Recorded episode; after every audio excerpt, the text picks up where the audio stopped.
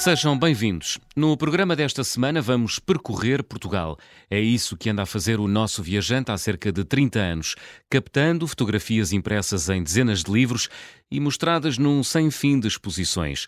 Subiu serras, foi ao fundo dos vales, atravessou vilas desertas, mergulhou no país do vazio, onde as semanas são compridas e há longos silêncios. É arquiteto e fotógrafo, e um dos seus livros Caminhar Oblíquo é sobre uma viagem a pé de mais de 500 quilómetros entre Freixo de Espada à Cinta e o Cabo da Roca.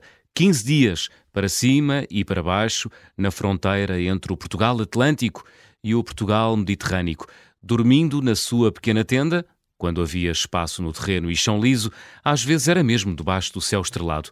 Que inveja! Olá, Duarte Belo. Olá, boa tarde. Grande epopeia essa. Foi, foi, assim, uma prova dura. Muitas bolhas nos pés ou não, Duarte? Sim, sim. Muitas? Logo no início, as botas não eram ainda, não estavam suficientemente rodadas uhum. e então tive bastantes bolhas. Por mais que estejamos habituados a caminhar, uh, os pés quando sentem sempre, partia muito pesado e então uh, os pés ressentem sim. Uhum. Vamos então ao itinerário uh, desta viagem. Começaste em, em Freixo de Espada à Cinta, percorrendo uma linha oblíqua uh, no território de Portugal continental, sim, sim. acabando no, em, no Cabo da Roca. Como é que surge esta viagem na tua vida? O que é que querias encontrar quando atravessaste Portugal de uma ponta à outra? A ideia era fazer a linha que separa, segundo as palavras de Orlando Ribeiro, uh, o Portugal. O grande geógrafo português. O grande geógrafo, e foi sempre uma referência para mim, desde os tempos da faculdade. Lúcido, uh, um, um, dos, um dos portugueses mais lúcidos. Sim, com uma visão do hum. país geográfica extraordinária, uhum. uma capacidade de descortinar o que era essencial e acessório muitíssimo apurada. Uhum. E então a ideia foi percorrer essa linha, definida por ele, que é no fundo a Cordilheira Monte Junto Estrela, entre, que é entre a Serra de Monte Junto e a Serra da Estrela, mas que eu prolonguei desde o Penedo Durão Uh, perto de Freixo de Espada à Cinta até ao Cabo da Roca. De maneira... Penedo Durão, que é um marco que está lá no cimo de uma Sim, serra, não é? É, é lá um... No meio de Nhures, está lá no meio de uns sobreiros ou de mais, umas azinheiras, não é? Aquilo é um ponto relativamente alto, uh -huh. assim uma escarpa de xisto, e, é nesse ponto, sensivelmente, que o Douro inflete e vira, fica horizontal, digamos uh -huh. assim. Ainda continua a ser Douro Internacional por uns quilómetros, mas é nesse ponto, ainda vemos Espanha, e depois então o Douro indireito e transforma-se no Douro vinheteiro. É? Uhum. Acaba, acaba, termina aquele grande canhão fluvial do Douro Internacional e fica o Douro vinheteiro. Portanto, a tua ideia com esta viagem era percorrer então esse... Era essa linha, Essa sim. linha. Um, depois um amigo meu, assim, numa conversa que tivemos, ele dizia, ah, Eduardo, isso é o Portugal do, da salsa a norte e dos coentros a sul. e no fundo são duas ervas aromáticas que caracterizam bem o Portugal Atlântico a norte e o Portugal Mediterrâneo a sul. É verdade, nunca tinha pensado nisso dessa maneira, não é? É, mas... Uh, isto, é por aí, não é? O vegetal traduz hum. muito a geografia. Com algum hortelã a, a polvilhar sim, algumas sim, sim. ribeiras, não é? é Zonas mais, mais uh, frias e mais úmidas. Olha, um, então que país é que foste encontrar, Duarte, nesta viagem a pé de 500 quilómetros? E o, o, país é, para mim, é sempre de uma diversidade extraordinária. Começo logo pelo Douro, que é um rio incrível e um vale extraordinário também, com muitas culturas de, de oliveira e vinha e, e por aí. Uhum. E depois fui, comecei num, em terras de xisto, rapidamente estava nos granitos da Beira Alta, depois aproximei-me da Serra da Estrela, tive outra vez granito, voltei ao xisto na Serra do Açor e da, e da Lausanne, e depois passei para, as, para os carços, não é? para os calcários ali do, do maciço calcário extremanho, de maneira que eu acho que no fundo este percurso é também uma síntese do, do que é o país. E depois acabei frente ao mar, no fundo eu parti de um farol como eu entendia que era o Penedo Durão, que uhum. tem uma vista incrível sobre Espanha e ali o Val do Douro. Como eu disse é, é acessível esse ponto? A... É, é, é, Até se consegue ir lá de carro. A caminhantes menos... mais eh, atrevidos? Sim, sim. É. Ou menos, ou, ou menos atrevidos. Menos atrevidos. E, e, foi este Portugal de uma extraordinária diversidade que eu encontro neste percurso. Hum. Durante esta jornada de 15 dias, uh, por este Portugal uh, uh, quase quase misterioso e pouco, pouco conhecido da maior parte uh, de nós, tu evitaste expressamente passar uh, por grandes aglomerados populacionais. Porquê? A tua ideia era mergulhar no, no Portugal natural? Não, não, aí nem evitei. Não existiam por ser uma linha de cotas elevadas onde não há praticamente fixação humana, mas uhum. ainda passei por algumas aldeias na no norte, da, ali na Beira Alta, uhum. e passei inclusive é por Pinhel, porque tive fazer um desvio grande, porque não conseguia atravessar o, o rio Coa a Vau. E, e, então, como andei sempre por uma linha elevada, no Altas Serras, não havia povoados. Não foi, não foi fugir deliberadamente aos povoados, mas era a circunstância geográfica do, itinerário que tinha escolhido. Hum. Começou em abril, não foi esta tua caminhada? Comecei 28 de abril e terminei a 12 de maio, sim. Já estão floridos os campos? Já a minha preocupação com a escolha deste, desta altura do ano era ainda ter água Sim. Eh, no campo, não é? Para beber, porque se fosse uma época mais seca iria ter sérios problemas com a água e teria que descer a cotas mais baixas, porque a água não dá para levar muita quantidade, não é? Hum. Já tinhas percorrido algumas das zonas eh, que percorreste nesta viagem de 500 km? Assim, contínuo, nunca tinha não. percorrido, mas já conhecia, a Serra da Estrela conheço bastante bem, ah. todas as serras já conhecia de ter estado noutras ocasiões nos últimos 30 anos, uhum. ou 30 e poucos anos, de maneira que já conhecia os sítios, não, nunca os tinha feito assim de contínuo e numa caminhada uh, solitária e autónoma. Uma grande empreitada essa. Foi, foi. o que é que é mais difícil, uh, Duarte, quando se caminha sozinho uh, por aí? Neste caso foi mesmo a prova, é a, a questão física, física sim, é? porque eu, eu, eu, fiz as contas, não é? O, o, país sobe, sobe e desce muito, não é? Sobe e desce muito. eu tinha feito as contas e só iria ter um, um primeiro ponto de reabastecimento alimentar ao nono dia. Sim. De maneira que tive que levar comigo alimentação para oito dias. E isso fez-me sair muito pesado, com 18,5 kg que não é nada recomendável. Não. e, e, a questão física é mesmo a mais dura. E quando cheguei ao fim estava com menos 4 kg e 400 ah, que boa. eu pesei. Então cumpriste um dos objetivos da tua viagem, que era também perder peso. não era o objetivo principal, sim, sim, sim, mas, mas deu jeito. Sim, sim, sim, sim, era um objetivo lateral. É. Uh, Olha, quem nos ouve está agora a imaginar-se também a, a, fazer este percurso a pé. Queres dizer-nos, Duarte, uh, sítios maravilhosos que viste, que tesouros encontraste durante esta caminhada de 500 km? Eu, os tesouros são bastantes. Sim. Eu gosto muito de serras, sempre gostei, desde que comecei a estudar no Porto e, e aproveitava os tempos livres que tinha. Subir às serras ou ver as serras? Subir às serras. Subir às serras. Sim, e na altura ainda não havia esta proliferação de, de eólicas. É verdade. De maneira que era só a pé que se conseguia subir às serras. Hum. É, é, assim a grande transformação que se está a operar na paisagem portuguesa? É uma das maiores. É uma das maiores porque agora há eólicas Sobretudo à noite, não é? Porque vê-se os sim, pontinhos sim. iluminados, pontos vermelhos, não é? Ao sim, longo sim, da, sim, sim. Ao longo do horizonte. Antigamente eram pouquíssimas, havia ali em Lamego, em, em Sagres e pouco mais, havia uhum. uma terceira ainda, centrais eólicas, e agora estão só a Estrela e os Jerez, praticamente uhum. é que não têm. Uhum. E então, sítios assim, o, o Val do Coa para mim é sempre fascinante, por exemplo, logo ali, no, ou o Val do Douro, onde comecei, mas muito mais humanizado, eu gosto de paisagens menos humanizadas. Uh, depois a Serra da Estrela é, é, sempre extraordinária e tive a sorte, apesar de estar no início de maio, de ainda ter apanhado neve. Neve, pois.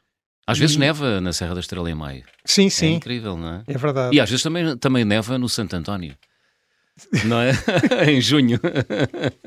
Isto agora com as alterações agora, climáticas. Agora cada vez menos, mas sim, durante muitos anos nevou em junho. Mas, sim, sim, mas dizias, sim. portanto, gostas de paisagens pouco humanizadas, Serra da Estrela gostas bastante. Embora a Serra da Estrela tenha aquela estrada que atravessa, não é? Que liga Ceia a Covilhã. Mas é, para mim é sempre uma paisagem magnífica, a Serra da Estrela, fugindo dessa, da estrada e há, há recantos fabulosos. E depois continuo a encontrar sítios muito bonitos, bem que muito povoado já pelos estradões que dão acesso às eólicas. Pois. Houve muito percurso que eu fiz nessas estradas que percorrem justamente as comieiras, estas comieiras que eu também atravessei. Hum. E também há muitos corta-fogos, não é? Por, nos últimos anos apostou-se muito nisso, não é? Sim, mas por acaso, zona assim de pinhal, ou mais densamente urbanizada, arborizada com pinhal ou uhum. eucaliptal, foi mais na zona ali de Ancião, depois já na paisagem cárcica de, dos calcários que eu encontrei essa, os corta-fogos e essa, porque até lá não, não há muito muita vegetação assim desse género, ou porque, ou porque houve ou incêndios relativamente recentes, ou, tinha havido os grandes incêndios de 2017 e ainda havia vestígios muito visíveis dessa uhum. dessa grande devastação uhum. foram esses incêndios. Uhum. Falaste da, das, das, eh, das paisagens geológicas, se é que podemos dizer assim, ou pelo sim, menos sim. Da, da predominância de algumas rochas ao longo da paisagem. Um, queres dizer-nos, Duarte, onde é que há momentos de transição? Onde é que podemos uh, vislumbrar Uh, quando é que se passa do Portugal xistoso para o Portugal granítico, para o Portugal calcário? Por exemplo, ali logo no Douro, anda-se um bocadinho quando sai de Barca d'Alva em direção a Pinhal, a Pinhel. Pinhel. E, e, a paisagem muda logo do xisto para o granito. Deixamos logo o Douro Vinheteiro e começam a, a paisagem de xisto. Uhum. Se vai manter até eh, até descermos a Serra da Estrela, na, depois está ali uma pequena serra entre a Estrela e, a, e o Açor, ou a Serra da Cebola, que são duas, no fundo, dois braços de uma, uma mesma cordilheira. Uh, há a Serra da Alvoaça, portanto, ah, há a Estrela, Alvoaça, e a, e a seguir a Alvoaça há uma portela, e a seguir a, essa portela já é xisto, outra vez. Depois será xisto até a Lausanne, e só depois, já próximo de, ali de Avelar, Ancião, é que vai, é que começam os calcários. Uhum. E que também há sítios muito bonitos nessa, nessas terras. A e, paisagem muda muito. Pois era isso que eu ia dizer, muda muito, não é? Muda, muda. o coberto vegetal. Depois, esta, a geologia dá origem a diferentes cobertos vegetais e também dá origem a formas de povoamento de arquitetura diferentes. Se bem que a arquitetura havia um bocadinho ao longe, porque não, nestas cotas altas não há Sim. aldeias, não é? Uhum. Mas sei que as povoações também são diferentes em função da natureza do solo, ou pelo menos foram durante muitos anos, até, ali, até os anos 60, 70, quando começou aquele fenómeno mais global de, uhum. de, construção, de construções novas, já com recurso a tijolo e alvenarias de, uhum. à base de cimento e de, de betão. Uhum. Duarte, uh, é preciso largar o carro e calçar as botas e eu acho que para conhecer Faz, bem. Fazer caminhos de pé posto para conhecer bem o país. Para conhecer bem um país, este ou outro qualquer, sim. eu acho que é preciso andar a pé, sem dúvida nenhuma. É. é eu acho que sim. Havia um. O Fernand Brodel, um historiador francês, sim. que não tem a ver diretamente com caminhadas, mas ele diz que passava muitas horas em bibliotecas e estudar bibliografia, mas quando queria de facto confirmar as suas teses, tinha que ir para o terreno e atravessar as cidades e atravessar as paisagens uhum. para conhecer com os pés e o, já, o, aquele cineasta, o alemão, agora está-me a falhar o, o, nome, mas que dizia. Wim Wenders, será? Não. Não, não. O Herzog, uhum. Werner Herzog. Exato. E tem um livro muito bonito que é Caminhar no Gelo, e ele também diz que o ato de caminhar é fundamental para o conhecimento do espaço e do território. Sentir o, o chão com os pés, não é? Aham. Uh, tu tens andado pelo país nos últimos 30 anos, como dizia na introdução, e já tiveste a oportunidade de dizer nesta primeira parte. Um, a fotografar uh, Portugal de norte a sul. Onde é que ainda não foste, Duarte? Onde é que ainda não fui? É assim, de uma forma, essa resposta até é fácil. É fácil? É, não fui às desertas, nem às ah. selvagens, nem às formigas. e aos ilhéus que estão ali à volta de Porto Santo. Mas há sítios, eu no, aqui no, no, continente. no continente já fui praticamente a todo lado, mas tenho uma lista de sítios para.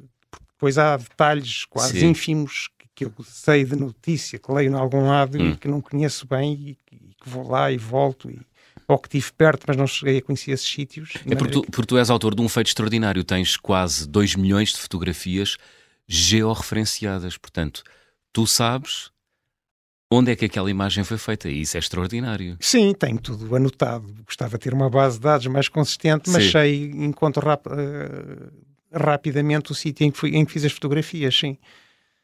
Incrível. Sim, eu, um dos trabalhos que fiz, que foi o Portugal Património para o Círculo de Leitores, uhum. foram quatro anos e meio, praticamente trabalho de campo. Se eu não era muito metódico no registro dos sítios por onde passava, depois não conseguia ter, perdia a informação, não é? Teria que voltar aos sítios e voltar a fotografá-los, ou avivar a memória através de novas viagens, isso obrigou-me eh, a ser muito metódico. Eu costumo dizer que sou metódico por necessidade e não tanto por uma organização estrutural que, que tenha nascido comigo. Sim. Olha, uh, mas diz-nos o que é que falta ainda ver, uh, uh, Duarte? E há assim uns recantos. Eu vou amanhã, vou hoje, daqui Sim. umas duas horas, vou para Porto Santo outra vez. Uhum. Quando o programa for para o ar, provavelmente estarás lá. Já lá estarei. Uhum. E vou, vou andar a percorrer sítios que não conheço. Já tive aqui há uns três meses, quatro, lá na ilha, e deixei alguns pontos que não tive a oportunidade na altura de fotografar e vou vê-los especificamente, alguns picos, porque queria percorrer os picos todos que lá que a ilha tem, porque é uma ilha relativamente pequena e isso é muito apelativo, conseguir ir a todo lado praticamente. E cá, cá há recantos, há assim, por exemplo, afluentes do Douro, pequenos vales, do, por exemplo, do Douro Internacional, eh, em que eu ainda não estive. Há assim vários sítios no, no litoral alentejano, já estive praticamente em todo lado, mas também há sítios que eu quero ir ver com mais detalhe. no Barrocal Algarvio também. Hum. Há, ainda há sítios, o Minho, aquele Minho mais de, enfim, ali das proximidades da Foz do Rio Minho propriamente dito e do Cávado, também há sítios onde eu quero voltar e há outros que não, não, onde nunca estive. Isto é um, é um labirinto interminável. Pois, uh, é, é, porque Portugal é um país pequenino, mas uh, tem uma diversidade, tem uma diversidade extraordinária, e tem e, e tem, uma, tem uma, uma geografia muito intrincada, não é? Porque sim, há sim, muitos sim. vales, há muitos fundões, há muitos penedos, há, muitas, há muitos fragões para subir, não é? É, é. Eu no outro dia, a propósito de uma conferência, fiz Sim. assim uma. O, tive a medir a distância em linha reta entre o Jerez, o Pico da Nevosa, o ponto mais alto da serra, e Uhum. peso da régua. São 70, à volta de 75 km em linha reta. Em linha reta. E são, em linha reta, sim, por estrada são. Vai 300. 300 não, agora com a 24 até se faz bem. Mas eh, em 75 Aos S, não é? em 75 km a, paisagem muda de uma forma absolutamente extraordinária que quase são, são países diferentes, Diferentes. praticamente, que é o xisto do Douro e os granitos frios do, do alto da Serra do Jerez e dos sítios mais isolados do país. E o mesmo se passa, por exemplo, já me aconteceu estar na Serra da Estrela com neve e no mesmo dia ir para a zona de Leiria, Oliveira de Leiria, Marinha Grande, por ali, e estar um dia de praia praticamente, Pois. assim na primavera. E o país é isto. É isto, não é? É uma diversidade muito grande que, que é fascinante vivenciar. Pois, num raio de 200 km podemos, enfim, experimentar É. eh, imensas, É que eu imensas não- sensações. Eu não sinto muita necessidade, eu Sim. tenho esta obsessão, diria, de conhecer bem um território relativamente pequeno Ah. que é Portugal. E a diversidade é tanta que eu não sinto muita necessidade de ir para outras geografias longínquas que obriguem a voos e uma logística assim pesada, porque com muito poucos meios ponho-me ao caminho e, e vejo coisas extraordinárias. É sobre isso também que quero falar na segunda parte do programa, mas estamos aqui a chegar ao final da primeira. Vamos abrir o álbum de viagem.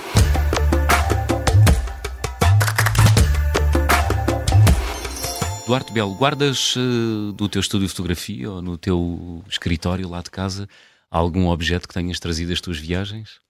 Eu, houve uma altura que fiz uma. reuni uma coleção de uns objetos que eu acho muito estranhos. São os isolantes elétricos que existem nos postes. Existiam, agora já não são usados. Uhum. São umas peças cerâmicas muito bonitas. Ah, Tenho uma, sim. uma coleção relativamente grande que encontrava em postes caídos e quando estavam a substituir linhas de alta tensão, alta e baixa. E então guardo esses objetos com muito carinho, porque são umas peças estranhíssimas e para mim evocam a viagem, porque tem uma relação com a energia, isto é um bocadinho cabalístico talvez, Sim. e que são peças de design fabulosas. E então, São uns anéis, não é? Uma espécie de uns É. anéis, não é? Umas Uma- pequeninas boias, sim, talvez. sim, sim, Hum. sim, em, pe- em cerâmica, Em de boa cerâmica. qualidade, e que há de muitas formas diferentes e tinham todas o mesmo objetivo de isolar a corrente elétrica do, do, do poste, não é? Muito bem. Estamos à conversa com eh, Duarte Belo, arquiteto e fotógrafo, o convidado desta semana das conversas do Fim do Mundo. Curta pausa, regressamos já a seguir.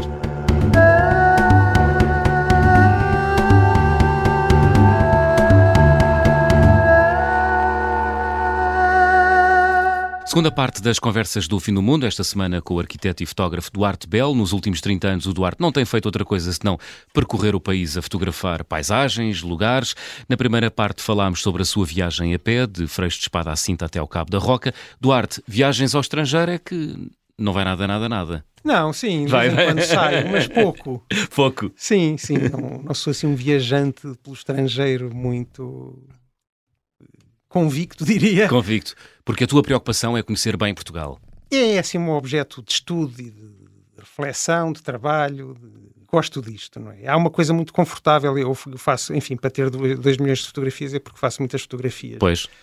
E muitas vezes o meu fotografar é, é visto como algo estranho pelas pessoas. E isso exige-me falar com elas, explicar o que anda a fazer. Algo estranho como assim? Porque tiro muitas fotografias, chego a uma aldeia, sou capaz de fazer 200 ou 300 fotografias. E quem me vir acha estranho, como é que um fulano que eles não conhecem, que as pessoas não conhecem de lado Sim. nenhum, faz, anda ali a fazer fotografias a todos os cantos. E isso exige conversa, estar ali com as pessoas, dialogar. E noutra língua eu não, acho que era impossível fazer isto. E eu, eu também não tinha a motivação que, que, que tenho aqui para conhecer o país assim com tanto detalhe. É? Esse E, é um- e há diferenças, Duarte, entre eh, conversar com pessoas de uma aldeia do norte ou pessoas de uma aldeia do sul? Não acho que haja assim Hum. muitas diferenças. Não. Não, não. So- um- Somos muito parecidos, eh, nós portugueses. somos, somos. A cultura Aí há uma grande unidade. É. o Minho é muito diferente do, do Algarve, por exemplo. Uhum. Uh, diferente do ponto de vista geográfico. E, e é, o próprio falar das pessoas Sim. é um bocadinho diferente, mas depois há uma cultura que une, que une tudo, diria. Que há, acho que há diferenças, mas nota-se que é o mesmo país e que hum. há uma, uma, unidade. Estranheza, uh, tens, tens sentido uh, que às vezes te olham com alguma estranheza, mas nunca com hostilidade. Isso nunca aconteceu. Com, às vezes com alguma antipatia ah, é? desconfiança, é? sim, mas é muito raro. O que é que este anda aqui a fazer? Mas já houve, já houve assim situações de alguma agressividade. Foi? Foi, foi. Porque as pessoas desconfiam e, e eu, eu, também, quando me quando uma pessoa se sente assim agredida, defende-se. Não digo logo ali, não sou também muito simpático pois, como pois. resposta, não é? quando as pessoas são simpáticas, eu explico tudo o que ando a fazer, que é uma exposição, para um livro, enfim, para um projeto qualquer em que estou envolvido. Muitas vezes até dou os meus contactos e digo às pessoas, esperem ver, se quiserem saber melhor quem sou, o endereço do meu blog ou assim. Mas quando as pessoas são muito agressivas logo à partida, como eu não ando a cometer nenhuma ilegalidade nem a infringir nenhuma lei da República, uhum. não gosto de ser maltratado, não é? Claro. Às vezes há um sentimento de pertença que as pessoas têm muito forte, que eu também compreendo, mas ando no meu país, na uhum. liberdade, que é a coisa que eu mais prezo aqui. E é bom? É. Eu, eu, eu acho que já me contaram, não sei se isto será assim, mas Portugal é dos países mais livres em termos de, de registro fotográfico e de livre navegação terrestre por, todo, por toda qualquer área do país, não é? Ou seja, pode fotografar tudo em qualquer condição. Sim. Há aquelas limitações das instalações militares, e, mas mesmo ninguém liga a isso a partida. Claro que se uma pessoa puser um, um, um drone sobre uma, uma prisão, um quartel, é estranho, mas eu trabalho com drones. Pois, eu ia te perguntar, tu, tu já te rendeste aos drones também? Não, não, Ainda não. não? Não, acho que nem me vou render. Porquê?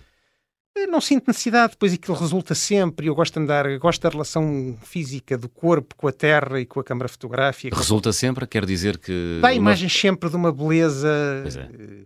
que eu diria fácil. E como eu estava a dizer, gosto de, de, da questão do corpo, de sentir o corpo, de ser quase um dispositivo visual que, que recolhe imagens através da caminhada, uhum. não uma coisa excessivamente tecnológica, embora uma câmara seja sempre um objeto tecnológico, mas o drone nunca me seduziu, nem a imagem em movimento, por exemplo, o vídeo ou o cinema também tenho muita reticência, se bem que às vezes sinto a falta, e, e gosto imenso de cinema, uh, sinto a falta do som e de alguns aspectos mais cinéticos das paisagens, mas a fotografia para mim tem uma relação muito instantânea com. E não há uma quebra, não é, não é preciso, por exemplo, um drone, uma pessoa precisa de parar, hum. ficar ali, com hum. um telemóvel ou um dispositivo qualquer, um computador, para controlar a máquina a fotografia é caminhar e, e estar a trabalhar sem desligar de, da vivência do lugar, não é? da hum. paisagem. Hum. Falaste do som. Hum, as paisagens têm som, Duarte? Ai, têm, claro. Têm? Sim. Logo, as aves, não é? Que há em quase todo o lado uma das coisas que até falo nesse livro, no Caminhar Oblíquo, Sim. é acordar com o chilrear dos pássaros, que é uma coisa maravilhosa, não é? Que eu tenho saudades quando estou na cidade. Pois, mas só, de, só de, da primavera até o outono, porque... É quase todo o ano se quase ouve qualquer ano, coisa, é. sim, sim. É. Há Pô. sempre aí uns errantes a sim, voar. Sim, é. e há sempre o barulho do vento, das árvores, há sempre um ruído qualquer. Pois é. Duarte, hum, fotografas há cerca de 30 anos, uh, tens fotografado Portugal todo, temos uh, sublinhado isso aqui ao longo do programa. O que é que achas que está a acontecer uh, à nossa paisagem, ao nosso país? Como é que tu olhas para uh, fenómenos como a aposta em massa no turismo? É assim, eu, eu, eu tenho uma visão evolucionista de, de tudo, da hum. vida de maneira geral. E eu acho tudo está em permanente transformação e nós estamos também a adaptar-nos permanentemente a um mundo que se altera.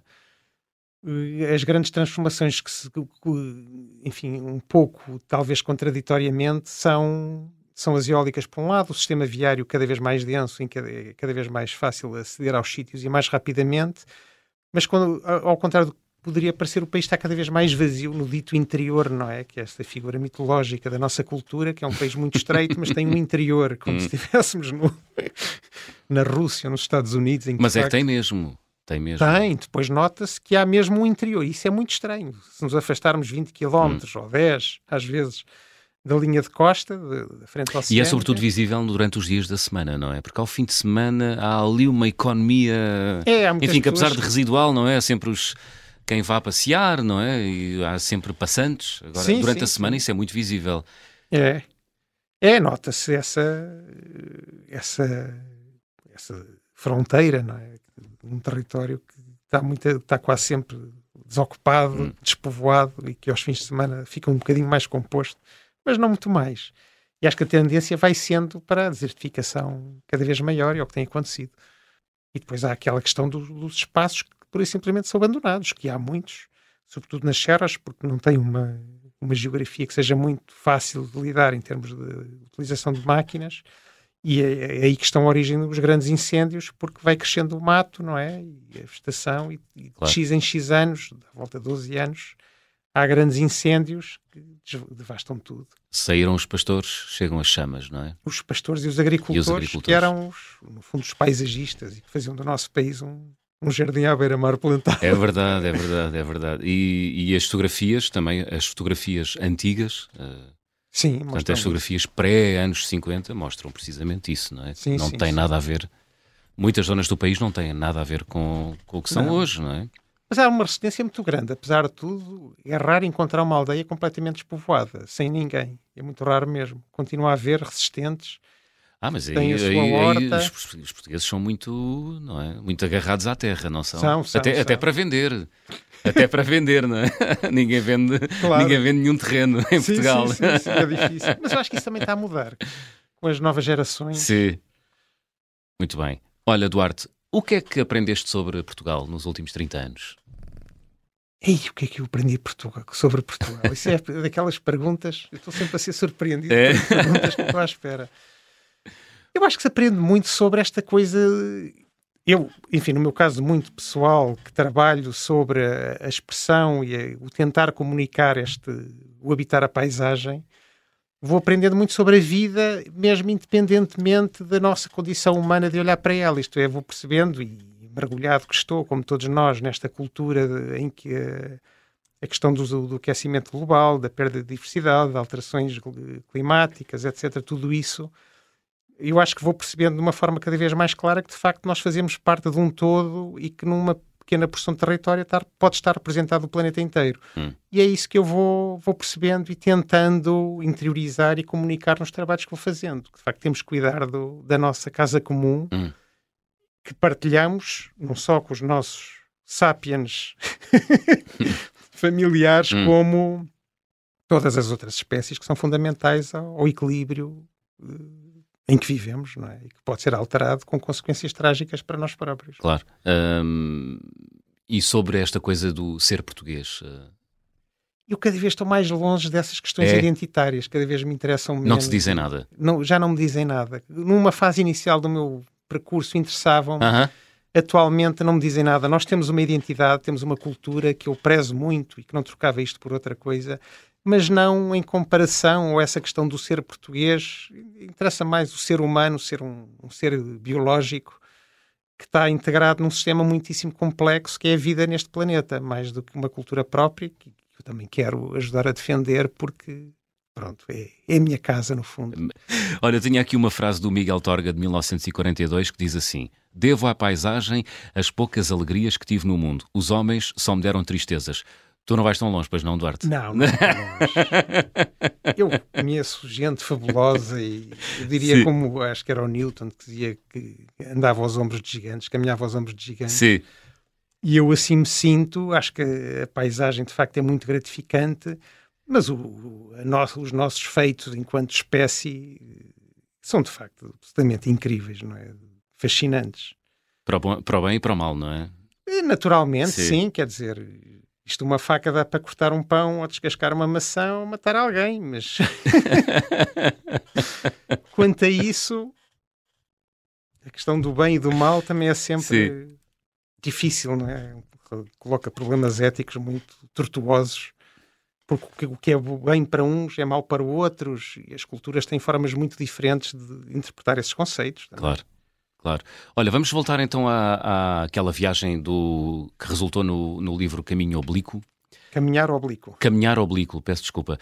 Um, Acordaste ao som dos pássaros, já, já, já aqui referiste isso. Como é que é dormir ao relento uh, é, no país eu, profundo? Eu acho que é maravilhoso. É? É. Porque uma pessoa deita-se, está ali de barriga para ar, digamos assim, a ver as estrelas, não é? Sem um teto e os sons de tudo. Eu gosto, eu gosto de relento em sítios muito pouco voado, povoados, onde uhum. saiba que não vou ser visitado não é? durante a noite.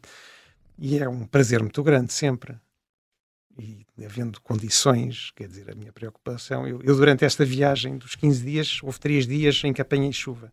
Ainda foram mais duros que os outros. E nessas alturas não dá para dormir ao relento. Mas sempre que o tempo está bom e estou longe da civilização, fico com vontade de dormir ao relento, porque é, uma, é um prazer muito grande. E depois também não temos a sorte ou o azar, enfim, depende do ponto de vista de não ter animais perigosos. Não há predadores. Não, não é? há predadores. há os lobos, mas têm mais medo de mim do que eu deles. Exato. E, e, e, há as víboras, mas essas são muito difíceis de encontrar. Depois há os javalis também. De resto, não há assim grandes perigos e nas cotas altas não, não se encontram javalis.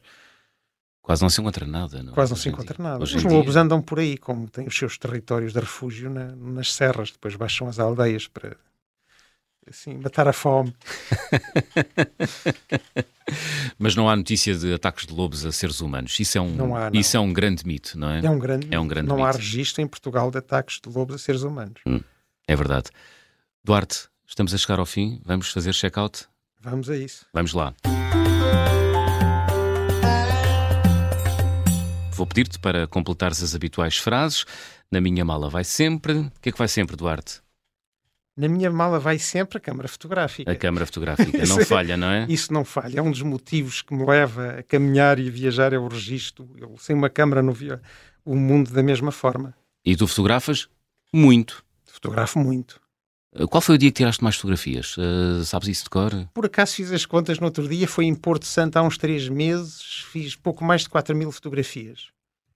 Num dia? Num dia, num dia. E caramba, isso é sempre a disparar. Entre a câmara, enfim, mais profissional e Sim. o telemóvel, que agora às vezes também uso. Mas é sempre a disparar, é uma hum. coisa que me dá um prazer muito grande. E acho sempre que fica muita coisa por fotografar quando olho para as fotografias Sim. e não consigo transmitir com a imagem aquilo que senti com o que quando estava a fotografar, não é? És um grande crítico do teu trabalho. É só um bocadinho, naturalmente, sim, mas gosto muito daquilo que faço. Faço com amor, como diriam os meus avós, que eram pasteleiros. Boa máxima. Olha, a viagem com mais peripécias que realizei até hoje? Isso, isso eu também tenho dificuldade em dizer. Sim. Há sempre outra parecida, um bocadinho simétrica a esta do caminhar oblíquo, que foi ir desde de Barca d'Alva até Miranda do Douro, a pé, que tinha 19 anos, também pesadíssimo, sozinho, a tentar ir pelas margens. Tinha aquele fascínio do Douro internacional que está nas fotografias do Domingos Alvão, que eu conheci, conheci o trabalho dele quando estudava no Porto. Hum. E a páginas tantas houve um enxame de abelhas muito grande que passou por cima de mim, era uma mancha escura de 4 ou 5 metros de diâmetro, foi assim uma coisa bastante assustadora. E durante essa viagem tive várias peripécias desse género, ter os abutres, os grifos, não é, do Egito, a voar sobre mim, que eu nem sabia na altura que existiam ali, tinha pouca informação, não havia internet como hoje a conhecemos.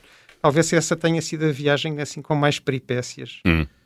que eu fiz. Muito bem. O carimbo de passaporte, ou o visto mais difícil de obter. Vamos mudar. Como viajas pouco para o estrangeiro, qual foi o sítio mais difícil de aceder? O sítio Duarte mais Bell. difícil, eu acho que é mesmo o Jerez, porque tem, é o, um sítio em que as estradas ficam mais longe. Okay. Sim, em termos de visto não se aplica no meu caso. Pois. Se bem que eu já andei pelo Brasil, enfim, Tunísia, Marrocos, Luxemburgo. Sim, estive na Amazónia do Freira de Castro, por exemplo, quando escreveu A Selva, uma vez num trabalho. Estive assim já num sítios bastante exóticos, muitas vezes relacionados com a cultura portuguesa, como uhum. neste caso.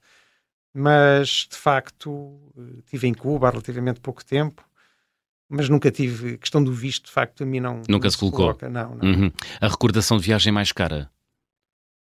A recordação de viagem mais cara. Eu acho que as, eh, as recordações eu tenho dificuldade em objetivar uma, mas são aquelas que fazemos com alguém. Eu viajo quase sempre so, sozinho, mas quando viajo com alguém que gosto muito, acho que esse facto faz com que as memórias tenham outra vivacidade, hum. outra importância, talvez. Uhum. A refeição mais estranha? Essa também. Esta no caminhar oblíquo, isto não tem nada de estranho, mas foi assim um, um episódio de gula quando fiz o, este, o caminhar oblíquo na, na Serra da Estrela, passei no, na torre, não é? E entrei num daqueles centros comerciais para comprar uma garrafa de água e aquilo tinha lá umas chantes de queijo e presunto apetitosíssimas. Não resististe. Não resisti. Arrependi-me amargamente porque fiquei com uma sede do outro mundo Sim. durante essa noite e tinha a água que tinha poupado para o resto, para o resto dos 3, 4 dias que ia ter praticamente sem água hum. foram particularmente difíceis por causa dessa refeição que acabou por ser muito estranha. Uh, gostava de viajar com? Eu a essa voltava com alguém de que gosto muito. Não, personalidades hum. tenho dificuldade, é. não diria. Havia alguém. Eu tinha imensa curiosidade, por exemplo, pelo Charles Darwin, Jesus Cristo.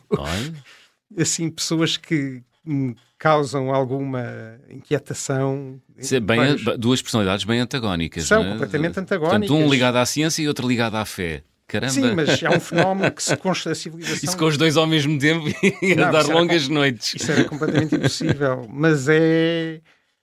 São pessoas que, que, alteraram a forma como vemos o mundo é verdade. É? e que fundaram aspectos estruturais da nossa cultura. Verdade. Mas, de facto, era, para mim, o, acaba por ser o, o caminhar sozinho, a forma mais de experienciar a liberdade mais viva. É? Hum. Sim, é isso. Sozinho, muito sozinho. bem.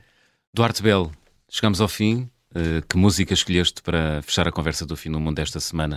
Eu escolheria a canção Zé Mário Branco da Garota Não. Uhum. Porque eu acho que. Eu gosto muito. Eu não a conheço pessoalmente, mas gosto muito da voz dela e da forma como interpreta. Esta música é um. Eu acho que é um hino à cultura portuguesa e um grande vulto da cultura portuguesa, que é o Zé Mário, o Zé Mário Branco.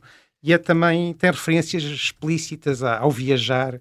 Eu até transcrevi aqui alguns versos. Vamos, vamos, recita-os. Que caminho tão longo, que viagem tão comprida, que deserto tão grande, sem fronteira nem medida. E isto sintetiza um pouco. Uh, a forma como eu gosto de olhar para as paisagens, esta vastidão e, o, e depois encontrar sentido neste, neste vazio.